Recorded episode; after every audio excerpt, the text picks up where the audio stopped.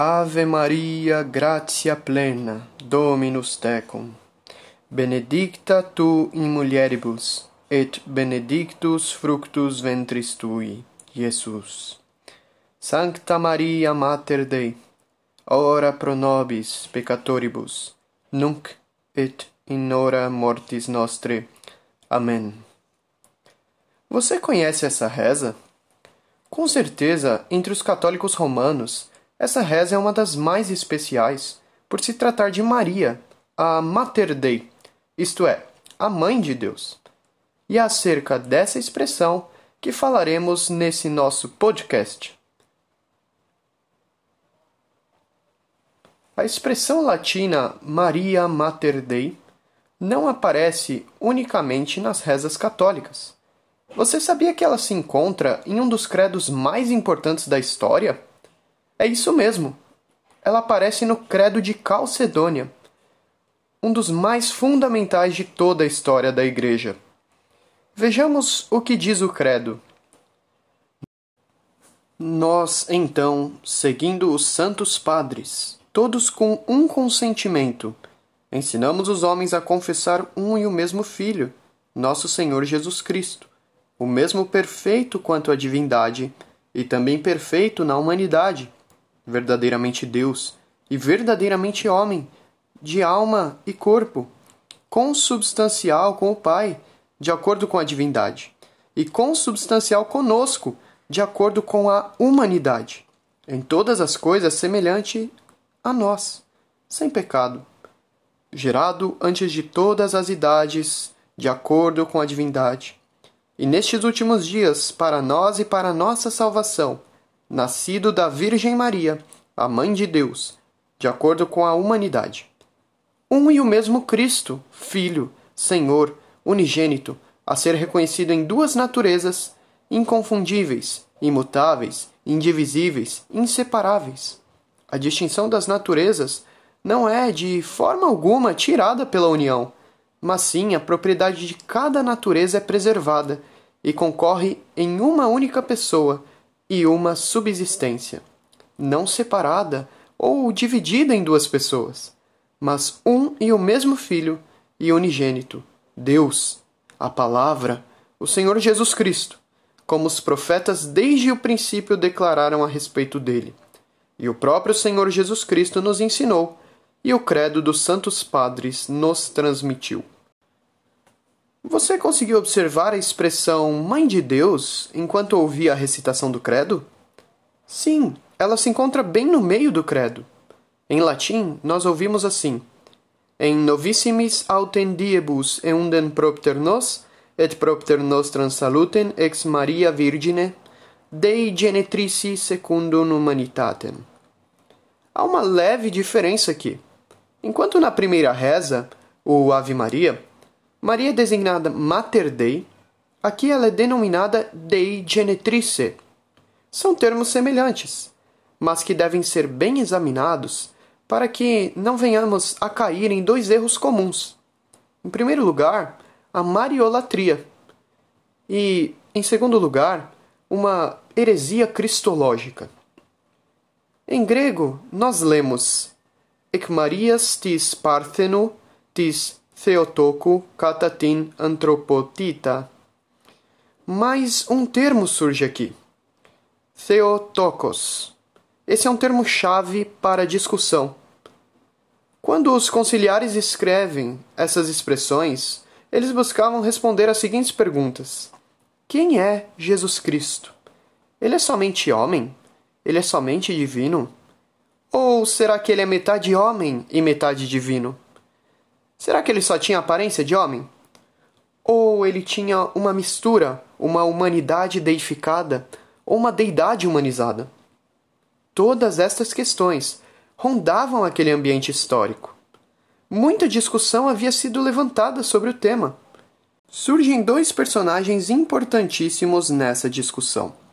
De um lado temos Eutico, de outro Nestório. Eutico pregava o que veio a ser conhecido como monofisismo. De acordo com ele, Cristo tinha uma natureza que não era nem plenamente divina, nem plenamente humana. Ao contrário, ele tinha uma natureza única, Nestório, em oposição a Eutico, argumentava que alguém que possui duas naturezas tem de ser duas pessoas. Assim, separando a humanidade e a divindade de Jesus, Nestório defendia uma dupla pessoalidade do nosso Senhor. Para combater ambos os erros, o concílio declara que Jesus é Deum verum et hominem verum, ou seja, verdadeiramente Deus, verdadeiramente homem. Como declara o grande teólogo R.C. Sproul, isso significa que Cristo possui duas naturezas distintas, uma que é verdadeiramente humana e uma que é verdadeiramente divina, que elas são unidas, sem confusão, em uma pessoa singular.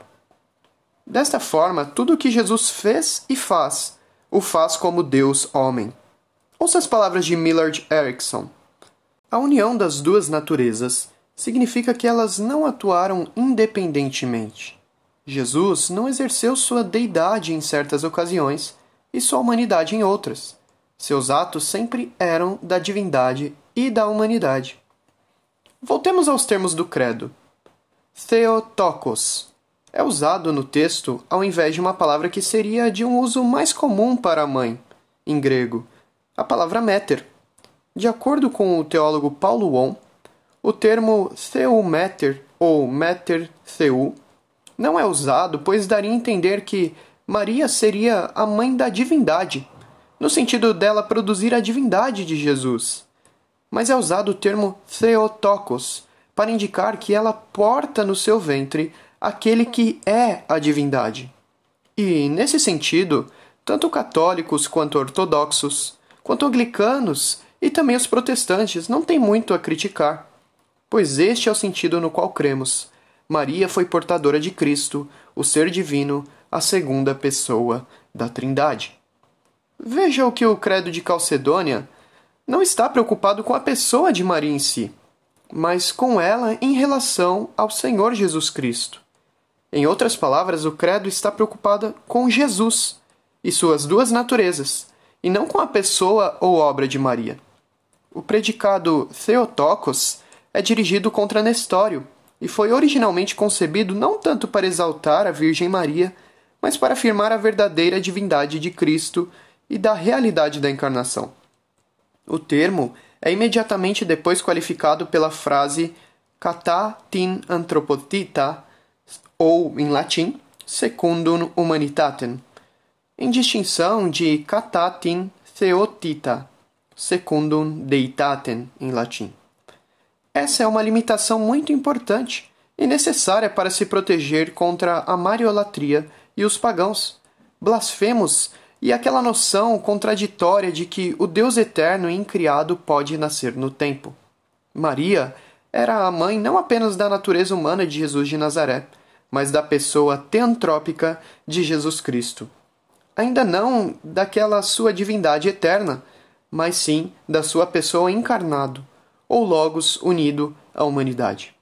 Da mesma forma, o tema da paixão foi a pessoa teantrópica, ainda não de acordo com a sua natureza divina, que em si mesmo é incapaz de sofrer, mas de acordo com a sua natureza humana, que era o órgão do sofrimento. Diante de tudo o que ouvimos, perguntamos: Maria é mãe de Deus? Nossa resposta vem com outra pergunta: Jesus é o Deus homem? Você crê que Jesus é uma das pessoas da eterna divindade? Você crê que Jesus é verdadeiramente homem?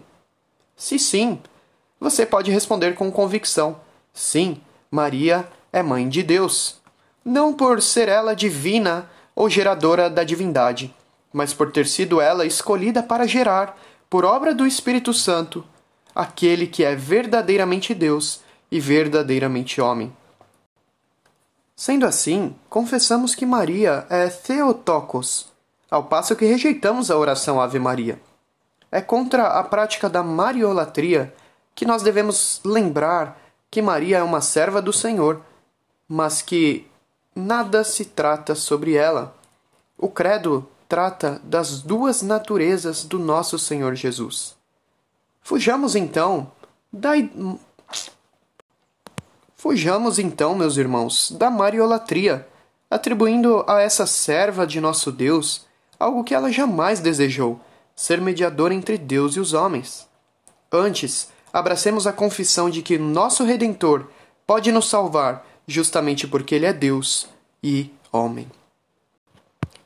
Meu caro ouvinte, nós ficamos por aqui. Espero poder encontrá-lo em outra oportunidade. Que Deus o abençoe grandemente. Um grande abraço. Tchau, tchau.